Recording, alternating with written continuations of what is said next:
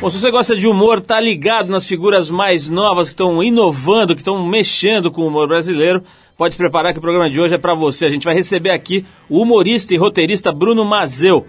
Ele mesmo, filho do Chico Anísio e da Alcione Mazeu. Bruno escreve textos para televisão desde os 14 anos, mas caiu nas graças do grande público e também dos paparazzi, diga-se de passagem, né? Agora em 2005 com o programa Cilada. Depois ele passou a fazer quadros no Fantástico, tá fazendo programas na TV Globo, enfim, o cara deu uma decolada aqui e hoje vem falar com a gente sobre essa decolagem dele, sobre essa trajetória e também sobre a nova onda do humor no Brasil. Vai falar como é que é ser filho do Chico Anísio, se o Chico Anísio devia ter parado ou não, um monte de coisa legal aqui no papo com o Bruno Mazeu. Vamos falar com ele sobre maconha, sobre mulheres, sobre dinheiro, sobre ser filho de gente famosa. Um monte de coisa legal aqui com Bruno Mazeu. Vale a pena você ficar ligado. E mais uma vez a gente abre o programa com música. A gente vai ouvir agora uma outra grande figura das artes nacionais, Caetano Veloso, e a música Beleza Pura, do álbum Cinema Transcendental, de 1979, uma espécie de hino hippie naquela época. Depois do Caetano, tem Bruno Mazeu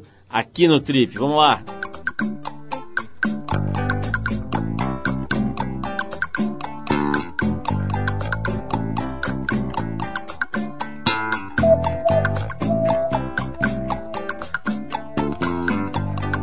Não me amarra dinheiro não, mas formosura, dinheiro não.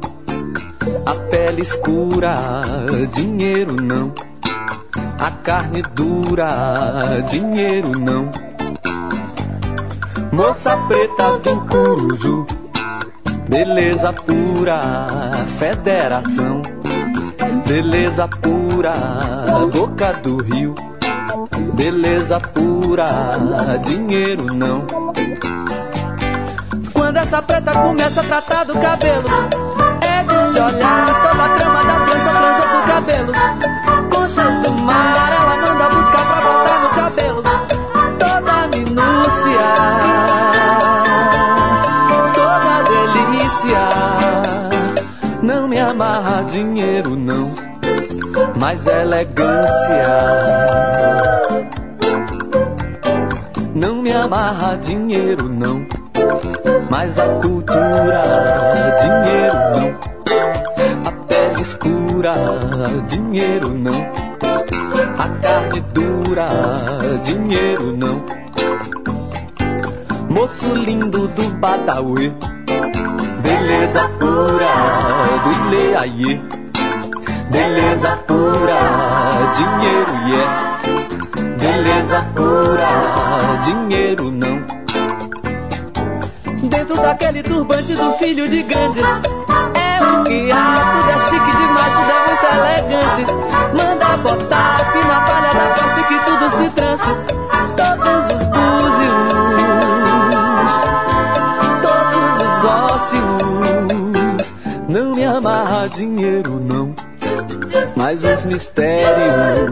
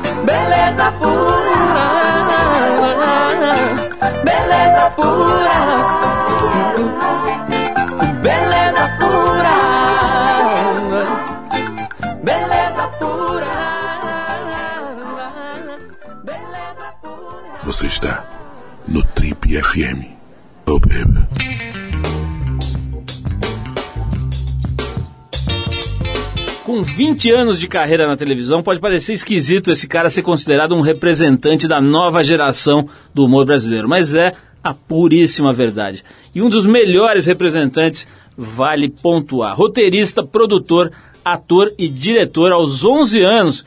O cara já estava dando entrevista na TV, contando piada no programa do, do Jô Soares, ainda no SBT. Aos 14 ele começou a escrever os primeiros textos para a televisão, para a Rede Globo Primeiro para o programa Escolinha do professor Raimundo, e depois para o Chico Total, Sai de Baixo, A Diarista e mais recentemente para o Junto e Misturado. Embora seus textos já fizessem bastante sucesso, ele permanecia quase um anônimo para o público, situação que começou a mudar no ano de 2005, quando ele estreou como roteirista e ator do programa Cilada. O programa, originalmente transmitido pelo canal a cabo Multishow, colecionou uma série de prêmios, virou quadro do Fantástico em 2009 e acaba de se transformar num filme, o Cilada.com, que deve ser lançado agora, em julho, daqui a um mês. O papo hoje aqui no Trip já deu para perceber com o filho do Chico Anísio e da atriz Alcione Mazeu, o pai do João, o nosso querido Bruno Mazeu de Oliveira Paula, mais conhecido como Bruno Mazeu, que também já escreveu e atuou no teatro, já lançou livro de futebol, já dublou um limão num comercial, vou querer saber desse assunto, e que nos dá honra da presença aqui. O cara tem hoje uma agenda bastante disputada e atribulada, mas veio aqui nos dar essa honra aqui. Bruno, é um prazer te receber aqui. A gente tem curtido muito o teu trabalho e muito legal ter essa oportunidade de bater um papo aqui. Seja bem-vindo, cara. Obrigado, prazer é todo meu. Você tá... Já, a gente tá vendo se namorando há um tempo, né? Bruno, não conta pra ninguém, não conta pra ninguém, senão vai sair no TV Fama. Olha só.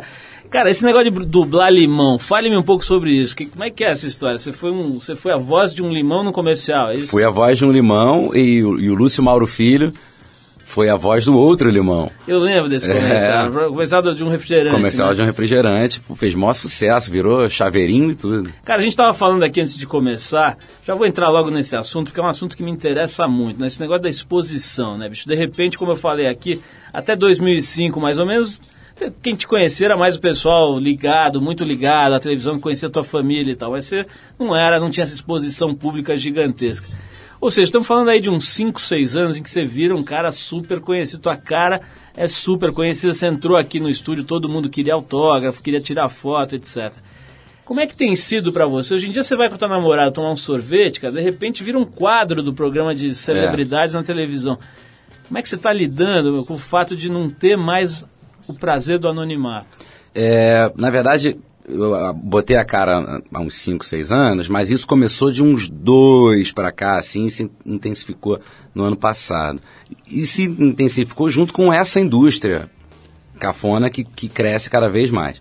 É, eu, eu achei no começo que eu ia passar tranquilamente por isso, por ser filho de artista, por ser de família de artista e tudo mais. Eu falei, ah, já estou acostumado com isso, tudo certo. Mas, é, mas não. Eu fui quando eu, eu entrei, comecei a surfar num tsunami, sabe? E quando eu vi, eu estava tendo que remar de volta, que senão eu já estava sendo levado lá para dentro. E, e, e, passei por um processo meio caótico de vida, assim, de me questionar, de questionar a minha posição dentro disso tudo, de, de voltar para terapia, de tentar me entender. E, e, foi bem curioso que, eu, conversando com a minha terapeuta, a gente falou assim: é, é, apesar de eu já vir trabalhando há muito tempo, parece que eu pulei degraus na escada, sabe? Então eu estava subindo degrau por degrau, comecei a escrever um programa com o meu pai, aí fui escrever um outro com o meu pai com responsabilidades maiores, aí um outro sem, um outro, de repente eu pulei oito degraus e cheguei no, no alto da escada. É, não que esteja no fim da escada, mas mais alto do que estava, sabe? Deu essa sensação assim. Aí a gente tem uma hora que tem que parar e voltar e tentar se colocar entender como funciona essa engrenagem. Então eu já sei hoje, eu já entendi que lá no Rio, por exemplo, principalmente na Zona Sul, que é onde eu ando mais, está é, tá uma coisa infestada de, de, de paparazzi e a gente está sujeito a isso, a uma ida ao café da manhã virar uma notícia, toma um café na padaria, virar uma notícia. E estou tentando é, lidar com isso da melhor maneira possível, de uma maneira que não me atinja pessoalmente. Porque o que vai sair no site ou o que vai sair na, no, no, no programa do Nelson Rubens realmente não me interessa, porque não me acrescenta nada ao meu trabalho, nem à minha pessoa e nem ao país, na verdade, né? Então eu tento ver como isso não me faz mal. Agora, te, é, eu não sei se você teve a chance de ver, mas na, na revista Trip desse mês tem um artigo feito pelo Fábio Eu li, achei incrível. Queria que você, que você falasse um pouquinho, quer dizer, na, na, na, se eu puder fazer um resumo desse artigo, o que ele está dizendo é o seguinte, que a, essa indústria da celebridade, né, ou qualquer outro nome ridículo que você possa preferir, ela sobrepõe as atividades cotidianas das pessoas aos trabalhos que elas fazem, né? No caso dele, que é uma figura bonita, lá um cara que representa um, um padrão de beleza, acho que isso é até um pouco mais cruel, né, cara? que você achou desse texto? Como é que você viu essa posição? Olha, dele? eu achei incrível esse texto. Acho incrível que tenha partido é, do Fábio, que é um artista, um galã, um artista de novela das oito, que é o, o, assim, o supra-sumo da, da, da galanzice. da galanzice brasileira e que passou por problemas que todos sabem, que todos, todos acompanharam e, e, e problemas os quais nem ele próprio quis esconder, pelo, muito pelo contrário, foi muito corajoso da parte dele botar a cara na TV e então foi muito bom ter sido escrito por ele, uma, uma vítima profunda dessa, dessa indústria, porque é, passou por, por, pelos problemas mais sérios do que qualquer um de nós, outros artistas passaram. E, e eu acho que é isso aí mesmo, essa coisa de, de, dessa, de, de tomar o lugar da questão artística é impressionante. Eu fiz uma experiência assim de como um teste, né? O Cilada, ele foi um programa independente.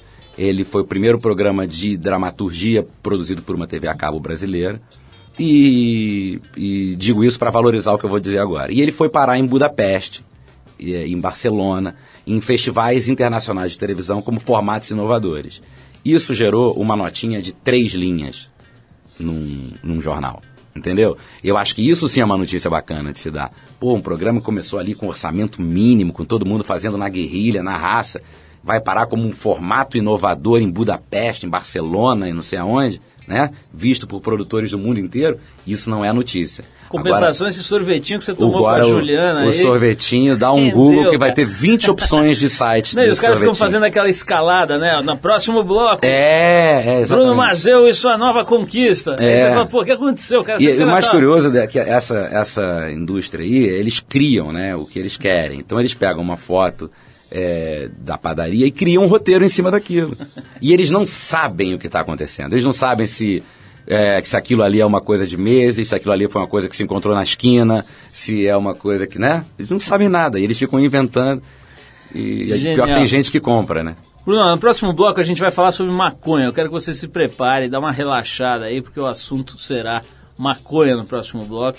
E outras coisas também, vou querer saber um pouco mais sobre a história de, de- da evolução do teu trabalho aí no humor, né? Quero saber como é que foi encarar o Cilado. Você fazia praticamente sozinho, não, não vou dizer que pra- tinha lá um elenco, outras pessoas, mas você escrevia e atuava, não é isso? É, é. Então, eu vou querer saber disso, mas vou querer falar de maconha, que é um assunto palpitante. Teve a marcha aí, reprimida, lamentavelmente, de uma forma grotesca. Vamos falar um pouquinho sobre isso, mas eu vou dar um break aqui pra gente ouvir um reggae. Não é por causa da maconha, mas ouvir o Desmond Decker, que é uma lenda do reggae do ska jamaicano. Ele foi o primeiro a fazer sucesso fora da Jamaica.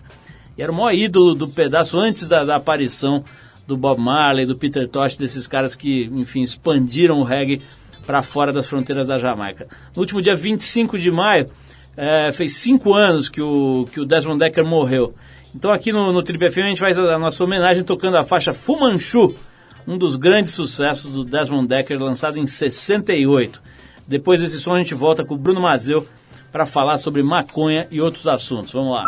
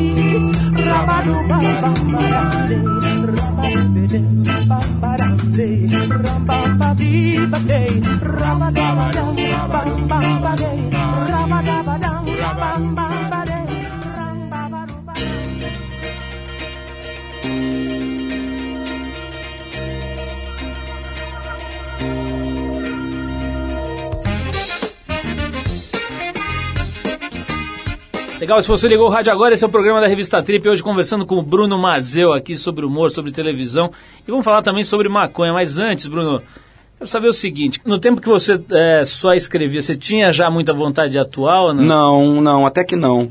Eventualmente pintava alguma coisa. Eu escrevi, por exemplo, o quadro da Heloísa Perecia no Fantástico, é, o quadro da Tati, né? Aquela. Caraca, fala sério, tipo assim, aquela adolescente. É, eu fiz uma participação como ator fazendo um namorado da Tati num episódio de Onda, que o Maurinho Mendonça, que dirigia, me chamou. Aí eu tinha feito uma coisa no sítio do Pica-Pau Amarelo. Fazia coisas eventuais. O Cilada foi mesmo que eu resolvi botar cara. Na verdade, eu resolvi botar cara por causa do teatro. Foi no teatro primeiro, antes do Cilada e tudo. Eu fiz umas duas peças, assim, que fiquei afim de fazer. Agora, Bruno, tem uma, tem uma, talvez seja uma tentativa da mídia, não sei, mas de, de tentar agrupar uma turma que é a nova geração do humor brasileiro e tal. Tem mesmo essa turma, que você reconhece, você identifica os membros dessa turma, isso existe? Não, é claro que existem é, pessoas novas surgindo e tal, mas é, eu acho muito difícil, porque eu sou muito mais, por exemplo, da turma do Lucinho Mauro, da Heloísa Perissé, da Clarinha Gueiros, do Leandro Hassum, que são pessoas que começaram comigo lá atrás. É, eu fiz uma peça de teatro em bares que, é, no Rio, chamada é, Descontrole Remoto, que na peça já tinha Leandro Hassum, Márcio Smellen, a Maria Clara Gueiros, nenhum era famoso ainda. Estavam todos começando, já tinha feito coisas com o Lucinho antes dele fazer Zorra Total, sabe? E, e, no entanto, a Heloísa Perissé é 10 ou 12 anos mais velha que eu, entendeu? É, então acho que é difícil isso, se achar esse rótulo. Tem uma frase que, eu, se não me engano, é do Zueni Ventura, da, daquele livro dele do, do ano que não terminou, que é assim, é, quem é da minha geração não é quem tem a mesma idade que eu, mas é quem tem as mesmas ideias que eu. Então, eu acho difícil definir isso, sabe? Eu estou trabalhando muito agora com o Fábio Porchat, que é um cara quase 10 anos mais novo que eu, entendeu? E, e ao mesmo tempo, no mesmo programa com a Heloísa Perissei e com o Marcelo Médici, que são bem mais velhos. Então, acho que é coisa que se mistura, assim, sabe? Bruno, o, o- vamos falar um pouquinho dessa história de maconha. Na próxima trip, no mês que vem, vai ser inteira dedicada ao assunto. É, acho que quase todo mundo sabe, né? Vai ser lançado um filme, um- uma espécie de documentário pilotado, ou, ou protagonizado, melhor dizendo, pelo Fernando Henrique Cardoso, Sim. né? dirigido pelo Fernando Andrade. É, que, que é uma pesquisa ampla sobre o assunto, né? Como é que a gente está lidando com o assunto maconha e como é que outras culturas, outros países estão lidando, quer dizer, de que maneira se encaminha melhor esse assunto que aparentemente está sendo muito maltratado. Um dos sinais disso foi essa lamentável repressão a essa passeata, né, essa, essa marcha da maconha, que aqui em São Paulo foi reprimida de forma violenta Muito. pela polícia militar, um negócio totalmente É um despropositado. né? Despropositado é que não tem nada a ver com um país democrático, né? Quer dizer, um, um absurdo mesmo que se viu nas ruas, bala de borracha, gás lacrimogêneo, negócio que parecia que você estava vendo aquela novela do, do SBT sobre os anos eh, da- repressão, mas você estava vendo ao vivo na Avenida Paulista em 2011, né? Mas a minha pergunta é a seguinte, cara, é, cê- eu queria saber o que, que você pensa sobre esse assunto, né? O, o que o Fernando Henrique, por exemplo, está levantando a bandeira da regulamentação. É, né? eu vi o, o- na internet o teaser, né? Que é, acho que é um pouco mais do que um trailer do filme do Fernando. E eu já estava muito curioso, o Fernando já tinha me dito que estava fazendo isso, e o Fernando, e o Fernando Henrique já é há muito tempo um, um- um defensor dessa questão. É, eu estou muito curioso para ver o filme e, e para ver se eu chego numa conclusão melhor. Porque é lógico que num primeiro momento você- pode achar que, que a maconha é uma das drogas, é com certeza a menos perigosa. Né? É uma droga que talvez não causasse, pro- pro- talvez não causasse problema algum para a sociedade se for liberada. Agora, existe um em volta de tudo isso que eu realmente não sei como seria. talvez o que o Fernando Henrique esteja propondo da regulamentação seja um caminho para você organizar a bagunça, né? Você deixar de, de, de, de tornar o usuário um criminoso, como, como foram tratados na passeata, por exemplo, né? Porque não são, de fato, e não são doentes, não é nada disso também. É, e achar, a partir daí, um caminho civilizado, né? É, mas eu, eu tenho, eu não consigo formar uma, uma opinião muito definida porque, sabe, assim, não sei como entra o tráfico nessa questão, então tem aqueles papos mais fáceis de se falar, ah, se liberar acaba o tráfico, mas não é bem assim, porque não é só disso que o tráfico vive, né? É, o que, o que eu, eu já assisti o filme e, e a gente pesquisou muito aí para fazer a revista e é, tem alguns dados in- incríveis, né? Parece que mais de 80% do movimento do tráfico no Brasil se deve à maconha, por Ah, é? incrível que isso possa parecer. Mas enfim, vamos deixar o filme ir para Mas eu acho o mais importante que eu acho é, é, claro, estar se falando disso. E, e- e- e acho brilhante que seja um ex-presidente da República como o Fernando Henrique Cardoso, que é uma pessoa respeitada, e todo mundo sabe a inteligência dele, a cultura, a- é um cara né, de um nível altíssimo desde sempre, importantíssimo para a história do país antes mesmo de ser presidente. E eu acho bacana ele estar vestindo essa, essa, Uma figura de 80 anos, isso, também é, Isso, é exatamente. importante lembrar, né? A gente Claro. esquece um pouco desse dado, né? Um cara de 80 anos... Exatamente, ele tá, ele tá numa luta que não é nem pra ele. Exatamente. O, interessante é olhar esse filme, olha, e na Trip também a gente teve essa preocupação, olhar como é que outros países, outras culturas estão lidando com o assunto. Tem gente lidando de forma bem interessante. E para minha surpresa, eu- não sabia disso antes de pesquisar, Portugal é um dos países que está lidando melhor com esse assunto aí. Mas deixa o filme entrar em cartaz, deixa a próxima trip sair, as pessoas vão ter material para formar a sua opinião. Vou pa- parar para tocar mais uma música aqui, Bruno, depois a gente volta, cara. Eu quero falar do pânico, quero falar de Twitter, né? Você é um cara atuante aí no Twitter, vamos falar um pouco dessas coisas. Quero falar de dinheiro também. Ouvimos dizer que você tem muito dinheiro hoje em dia. Opa, é mesmo? Aonde tá, pelo amor de Deus? Você tem gasto tudo em sorvete. Vamos checar essas informações aqui que a gente apurou.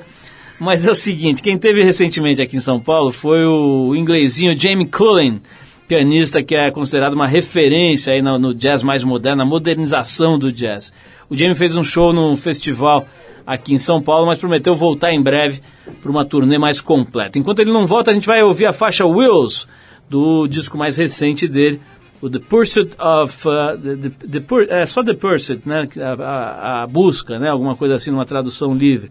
Esse disco é de 2009. Depois do Jamie Cullum, a gente volta aqui com Bruno Mazeu para tentar investigar onde é que ele está guardando os seus dólares. Vamos lá.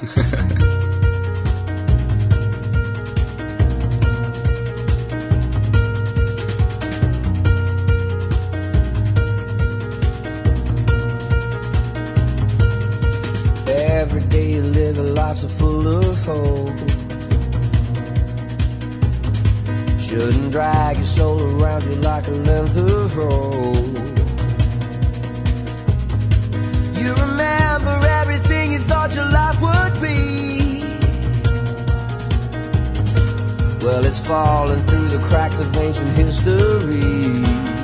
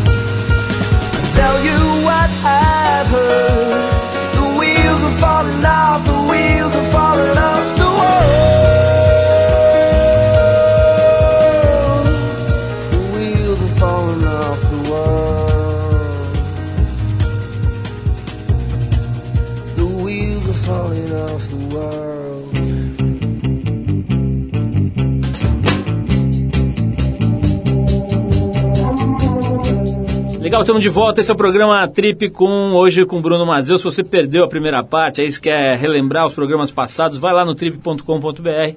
A gente dispo- disponibilizou 10, os últimos 10 anos. Esse programa tem 27 anos já. Os últimos 10 estão disponíveis na internet. Se você tem iPhone, também dá para ouvir lá pelo apli- aplicativo da Trip. Tem várias maneiras, você pode baixar. Tem gente que gosta de ouvir no trem, no ônibus. tem gente que gosta de ouvir andando de bicicleta. Enfim, dá para você ouvir do jeito que quiser, baixando no seu MP3, dá para ouvir na mesa de trabalho, no computador, enfim. Tá tudo lá. Bruno, vamos falar um pouquinho do Pânico, não há como negar, né? É um programa que mexeu seriamente aí com a, com a televisão, especialmente com o humor. Dá para dizer com a televisão, porque é a primeira audiência da Rede TV já há muito tempo, né? O programa, se não me engano, caminha para o nono aniversário. E, enfim, tem lá uma história já, né? Você gosta do Pânico? Cara, eu não vejo pânico tem um bom tempo. É, porque não é um horário que eu esteja vendo televisão realmente domingo à tarde. Aliás, eu não vejo muita televisão, a verdade é essa. Vejo pouquíssimo. Eu não tenho o hábito mais que eu já tive. É, eu acho, em primeiro lugar, é, muito bacana que um canal que é o quarto canal do país, talvez, a Rede TV, tenha um programa de humor liderando. Isso é uma coisa que, durante um tempo, quando eu comecei a escrever, isso não existia. Existiam pouquíssimos programas na Globo e a praça no SBT e só, sabe? Então eu acho bacana que, que tenha, e tenho certeza de que o pânico fez com que gerasse uma movimentação de gente querendo fazer, e de fato o próprio pânico lançou muita gente. Então eu acho bacana, primeiro ideologicamente, como um profissional do humor, que isso exista, sabe? Agora, o programa em si atual, eu, não, eu parei ali no Vesgo com o Silvio e tal, que eu achava divertido. Eu acho o Vesgo uma figura carismática e, e acho o Ceará um excelente imitador, sabe? Você, você gosta de fazer imitação também? Eu já vi você Não. fazendo várias, mas você gosta? Não, eu não, não, eu não sei fazer muito, não. É, lá no Tem uma coisa meio um- Alexandre Frota, que você faz um personagem, no né? Cilada tinha lá o Alexandre, entendeu? que era só uma, uma citação, entendeu? Eu não tenho exatamente esse, esse dom, mas era uma, uma brincadeira. E aí no Cilada a gente usava algumas personalidades dando depoimento, e aí tinha que tentar chegar o mais perto possível de um Pelé, de algo assim, mas não... não Ô, Bruno, tem, tem uma coisa que muita gente anda se embananando aí, que chama-se Twitter, né, cara? Tem, tem já recentemente teve episódio aí com o Ed Mota, foi uma confusão e... Enfim, é, é- toda hora você tem uma, alguém se embananando com essa ferramenta aí, né? Com, essa, É. com, essa, com esse instrumento novo, relativamente novo. Você é um usuário frequente aí. É, né? eu já fui mais, né? Eu já fui mais. Eu, eu, Como diria Maurício Júnior, fale-me sobre o Twitter. eu acho o, o Twitter, ele tinha tudo para ser uma grande ferramenta. Eu, eu realmente acho que ele, que ele podia. Ele, ele- é, ou ele é mal usado, ou as pessoas que usam não querem que ele seja. Eu não sei o que, que é, mas eu acho que ele podia ser demais. E ele virou uma grande brincadeira, uma bobagem, eu acho, e mas uma bobagem onde a pessoa pode se dar mal seriamente. Né? É, se você fala ali de uma coisa, eu, por exemplo, eu escrevo um negócio do meu filme, aí vem um cara, pô, você vai ficar aqui falando, fazendo jabá do seu filme? Como se eu estivesse, pô, fazendo uma coisa. sabe? Invadindo a casa do cara. É, então eu acho que é, eu acho o Twitter ac- acabou virando um grande erro, sabe? não tem a, a- a importância, para mim pelo menos, ele não tem a importância que ele parece ter, porque é, se eu estou lançando meu filme agora, e claro, a gente usa o Twitter, é uma das ferramentas, não dá para negar, mas a gente tem a chamada na Globo, a gente vai, é, tem os trailers passando no, no Velozes e Furiosos, no Piratas do Caribe, vou- sabe, eu vou dar entrevista, eu- enfim, a gente vai ter outras maneiras de comunicar. Então, mas para algumas pessoas não, para algumas pessoas o Twitter é o seu único lugar aonde buscar o seu espaço. Agora, eu, eu, eu me decepcionei um pouco, porque quando eu entrei eu achei que fosse uma coisa é, bacana, eu achei que eu pudesse dar minhas opiniões, brincar de ser Nelson Rodrigues, sabe? E aí, de repente, eu começo a ver que não, que as pessoas estão ali, querem estar por perto do artista, querem falar qualquer coisa. Eu, eu acho, eu acho que o Twitter é um grande erro. E lamento, porque acho mesmo que ele poderia ser demais, porque você imagina você poder agora escrever um negócio aqui e, e- sabe? E aí você vai ver os top, os top lá, o trending topics, nada de interessante. Nada acontece de interessante. A gente já volta com o Bruno conversando mais um pouco. Eu vou fazer uma pausa para tocar essa música aqui do The Human Beings. Mas na volta eu vou querer falar sobre um assunto polêmico, pequeno Bruno. Opa! O negócio é o seguinte, cara. Os nossos, Sobre a sorveteria? os nossos farejadores aqui estão me dizendo o seguinte, que você não herdou só a verve do seu progenitor, mas herdou também o fato de ser um mulherengo inveterado e ter enfile- enfileirado as cariocas desavisadas. Eu vou querer saber se isso é verdade no próximo bloco. A gente vai tocar aqui agora esses... Mamãe esse- passou açúcar em mim, de Carlos Imperial. essa faixa aqui dessa banda The Human Beings, só que se escreve o Beans, se escreve B-E-I-N-Z. Essa banda é de Ohio, lá nos Estados Unidos. A gente separou a faixa Nobody But Me, que é o grande clássico do grupo lançado em 63. Depois desse som do The Human Beings, a gente volta com o Trip FM, hoje conversando com o Bruno Mazeu, para saber se ele é verdadeiramente meio homem, meio conquista. Vamos lá.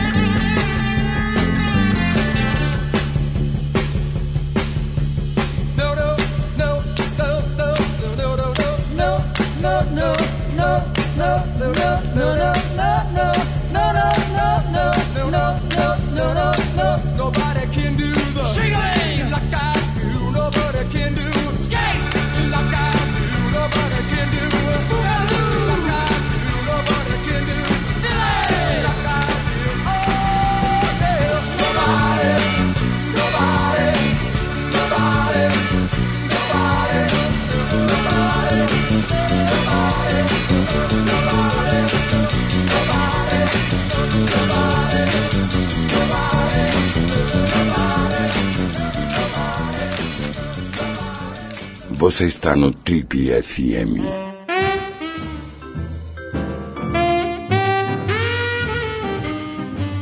Legal, estamos de volta hoje conversando com o Bruno Mazeu, que nos deu a honra da presença aqui nos nossos pomposos e suntuosos estúdios, né, Bruno? Isso aí. Olha só, cara.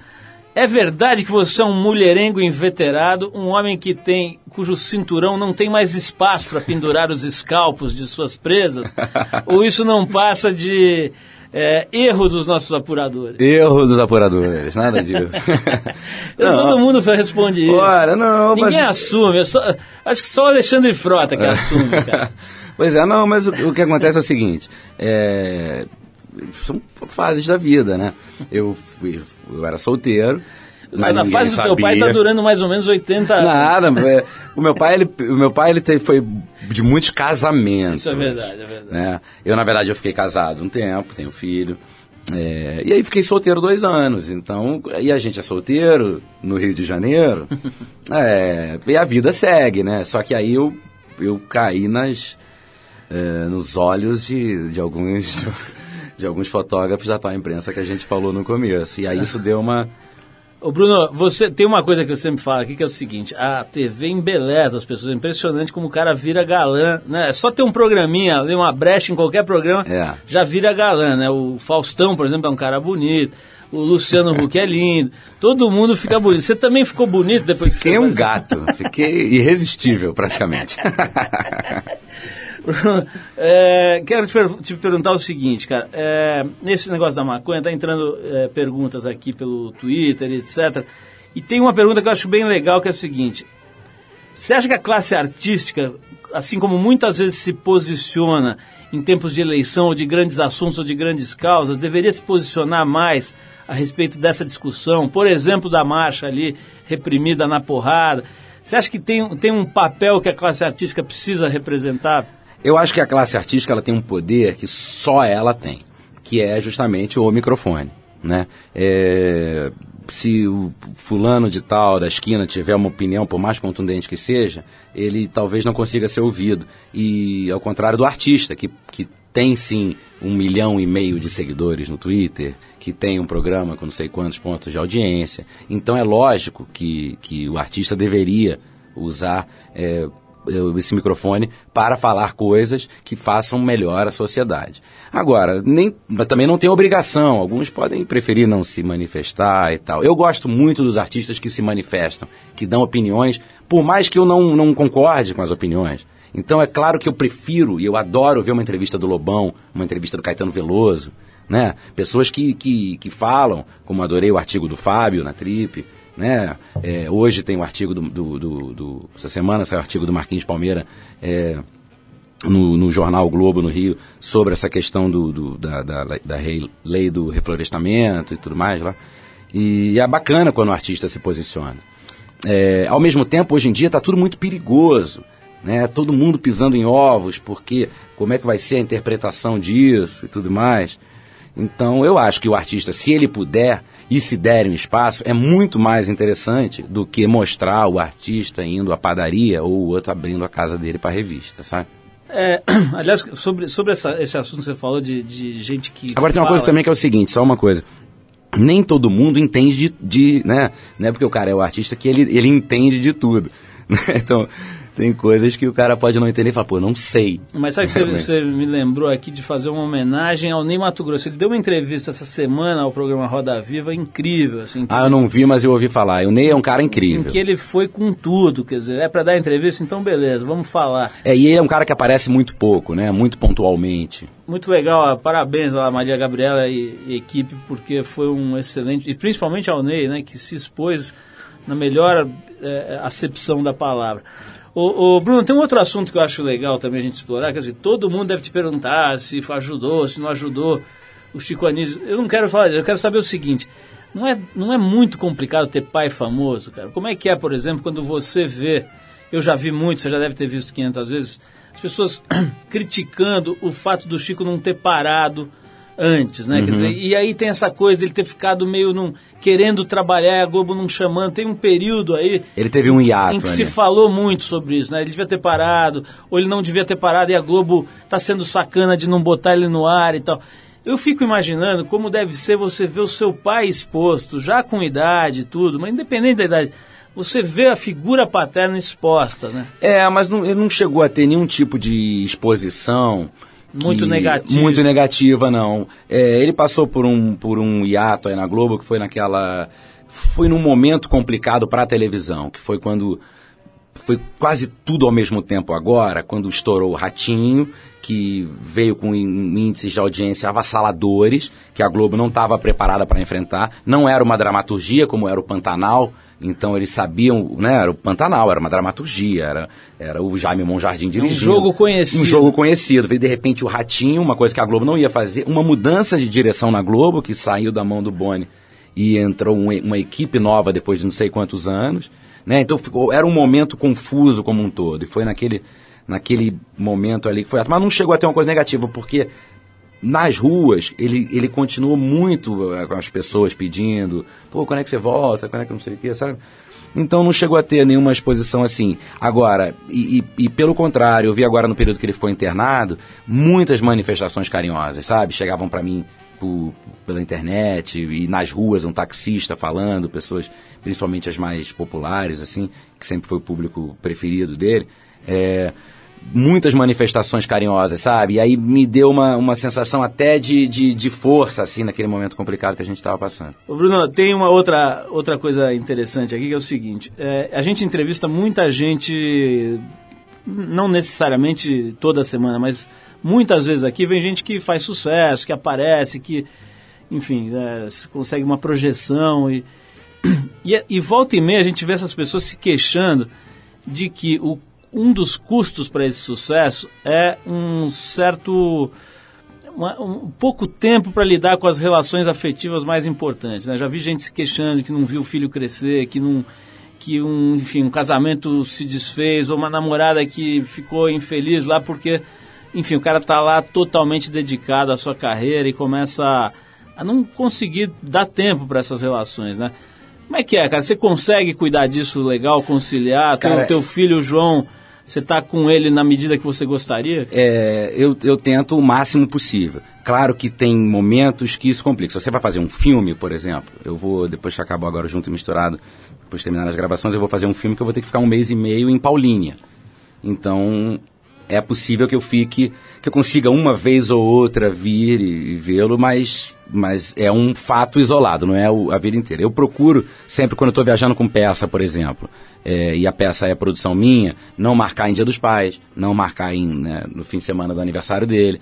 É, e aí, quando eu tô com ele, eu tô mesmo, eu levo no colégio. E aí, vai ter o campeonato de jiu-jitsu dele, eu boto na agenda para não marcar nada nesse dia sabe? Acontece que os nossos horários são muito irregulares. A gente pode trabalhar no fim de semana e pode ter uma semana livre.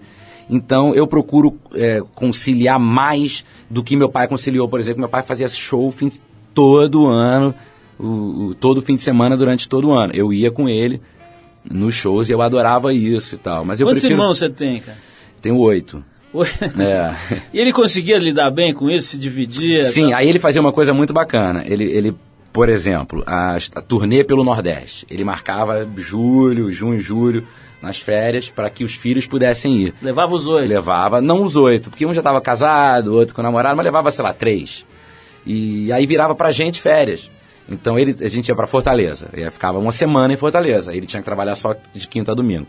Numa turnê normal, o artista vai, faz a peça, volta pro Rio, volta pra Recife no fim de semana seguinte, volta pro Rio, volta pra São. Ele tirava um mês pra ficar e levava os filhos, juntava tudo, entendeu? Programava pra isso.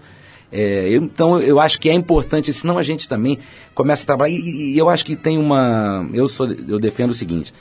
é, sei lá, não tem nada que. Vou te dar um exemplo em valores, só para ficar claro. Assim.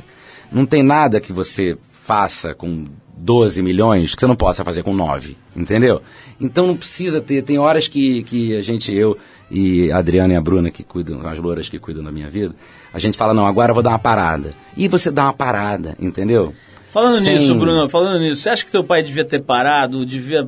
Como é que você lida com essas críticas que eventualmente fazem a ele? Eu acho que ele fez o seguinte, ele se, ele se acostumou a fazer um programa semanal. Porque ele é de um tempo que tinha isso. Eu acho que hoje vai ser difícil ter o fulano de tal show, sabe?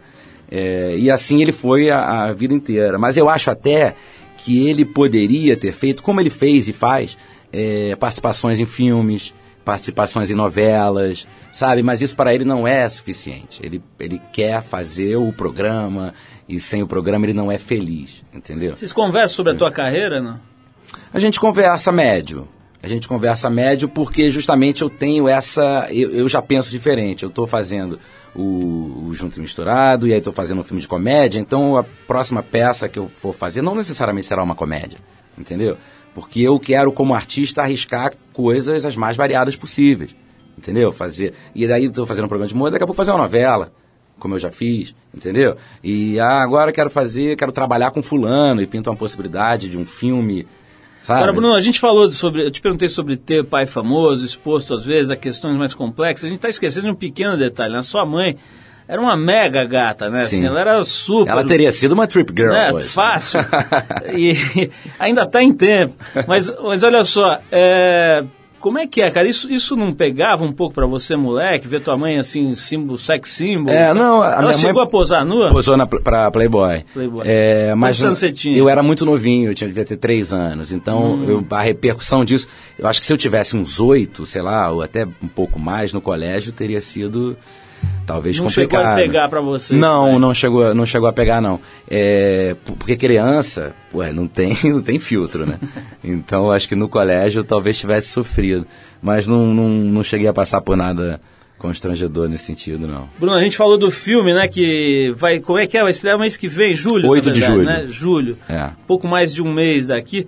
Fala um pouquinho do filme, cara. Como é que é? O filme se chama Cilada.com e ele é baseado naquele personagem Bruno do Cilada e que passa por uma cilada muito grande que é a tal exposição pela internet, aquela coisa que você pode num clique botar a sua vida privada aberta para qualquer um, né? E ele e é o que acontece com esse personagem. Ele tem um vídeo de uma relação íntima com a namorada dele, que é a Fernanda Paz Leme que faz, que vai parar na internet, ele acaba virando uma celebridade eh, de uma maneira nem um pouco agradável. e aí ele passa a ter que. Ele passa por situações incríveis, e aí o filme eh, se desenrola a partir daí. Tanto nele tentando reconquistar esse amor, que é a Fernanda, eh, quanto tentando limpar a sua imagem. E a gente conseguiu juntar um time pô, bacanérrimo, assim, que, que mistura muita gente legal, desde de beldades, como, como a própria Fernanda, como Carol Castro, como Fabiola Nascimento, que é outra grande atriz, como Dani Calabresa, e Luiz Miranda, e Fulvio Stefanini, Marcos Caruso. Enfim, é, a gente está bem satisfeito. É uma comédia que eu acho que vem forte, dirigida pelo Zé Alvarenga, que dirigiu Os Normais. E o roteiro é teu ou não? O roteiro é meu, da Rosana Ferrão, que escreve comigo a série, que escrevia comigo, e do Marcelo Sabac, que é o cara que fez o roteiro do Divan, que, que também é um roteirista do Junto e Misturado, enfim, entre amigos. Legal. Esse time tá lá pesado, mas o Luiz Miranda, eu não sei o que, que você acha, mas eu, as coisas que eu vi desse cara, eu acho absolutamente fora do Não, comum. ele é um impressionante. Eu tenho a minha segunda produção em cinema e ele é o único que está em 100% das minhas produções, até o momento.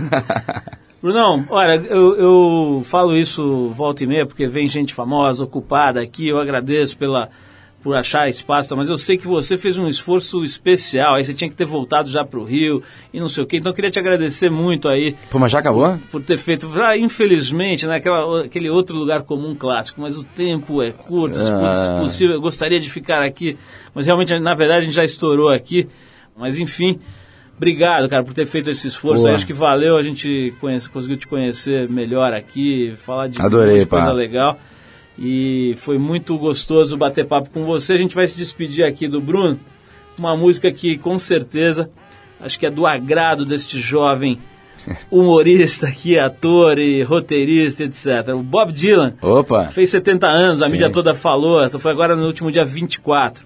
Então a gente separou aqui uma, uma singelíssima homenagem, né? os programas de televisão fizeram especiais e tal. A gente vai tocar uma música dele aqui, que é o All Along the Watchtower, só que na versão do Eddie Vedder, que com Do Pearl Jam? isso, mas com aquele grupo The Million Dollar Bashers, né, que fizeram pro filme I'm Not There, é isso? É isso. Bruno, mais uma vez, obrigado. Obrigado, foi ótimo. E Adorei. vamos ouvir essa All Along the Watchtower com Eddie Vedder and the Million Dollar Bashers. Vamos lá.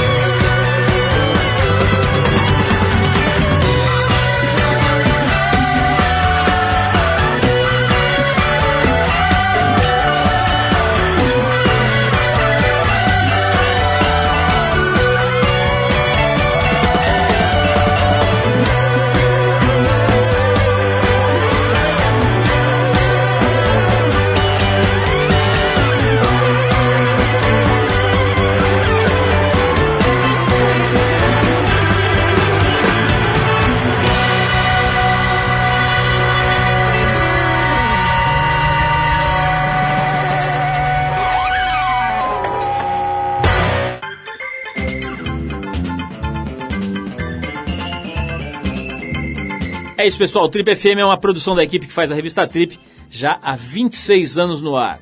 Apresentação Paulo Lima, produção e edição Alexandre Potashev. Para falar com a gente, você pode escrever para rádio@trip.com.br ou então pode nos adicionar no Twitter. A gente está lá no Revista Underline Trip. Se você perdeu o programa de hoje, quer escutar de novo ou quer conhecer melhor o nosso trabalho, é só ir lá no trip.com.br. Lá você vai encontrar um arquivo com centenas de entrevistas feitas aqui nos últimos 10 anos. Você vai poder escutar no site ou baixar para o seu computador, para o seu tocador de MP3 para escutar a hora que quiser, onde quiser. Se quiser escutar correndo, fazendo ginástica no carro, tá lá, é só baixar. Bom, na semana que vem a gente volta, nesse mesmo horário, com mais um Trip FM. Abração e até a próxima.